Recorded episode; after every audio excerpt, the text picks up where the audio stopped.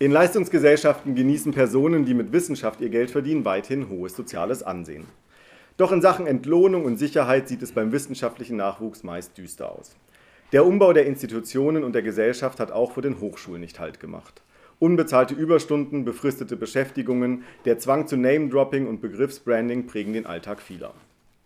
Da hierzulande unbefristete Stellen im Mittelbau weitgehend Fehlanzeige sind, bleibt für diejenigen, die auf eine Wissenschaftskarriere an Universitäten setzen, nur die Hoffnung auf eine der raren Professuren.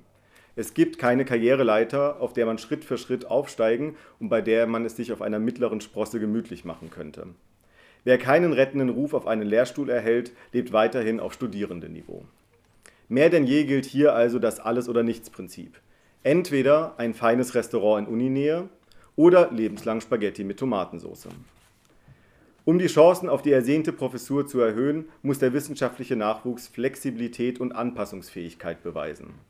Einerseits muss sich der Emporkömmling im Gespräch halten, regelmäßig schlaue Aufsätze veröffentlichen, an Konferenzen teilnehmen, den Kontakt zu den wichtigen Leuten halten und Begriffe wie am Fließband produzieren in der Hoffnung, es möge wenigstens einer davon Eingang in den Kanon finden. Andererseits darf er nicht negativ, aus, darf er nicht negativ auffallen, es sich möglichst mit niemandem verscherzen, denn wer weiß schon, wer eines Tages im Nominierungsausschuss sitzt. Angesichts prekärer Arbeitsbedingungen ist es für viele an der Uni Arbeitende dem, neben dem Prestige der Idealismus, der sie in der Wissenschaft hält. Irgendwie macht man doch etwas Sinnvolles, kritische Wissensproduktion und so.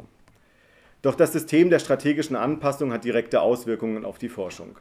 Wer noch während der aktuellen befristeten Beschäftigung Anträge für die nächste befristete Beschäftigung schreiben muss, hat sich in einem zunehmend auf Drittmittel fokussierten Unibetrieb an den angesagten Themen zu orientieren.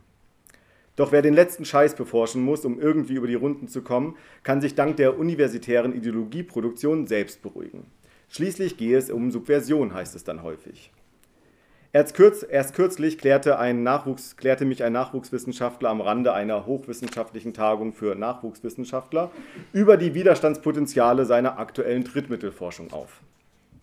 Er sagte zu mir, er analysiert im Auftrag einer Bundesreg der Bundesregierung oder irgendeines Ministeriums oder irgendeiner Polizei die Akzeptanz der potenziell zu kontrollierenden Bevölkerung für die Einführung neuer Sicherheitsmaßnahmen.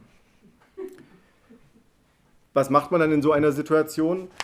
Man möchte ja nicht auffallen. Wer weiß schon, ob dieser Mensch vielleicht irgendwann mal auch im Nominierungsausschuss sitzt. Man fragt sich dann, das ist doch scheiße. Sagt es aber nicht, sondern guckt, lächelt und sagt, spannend.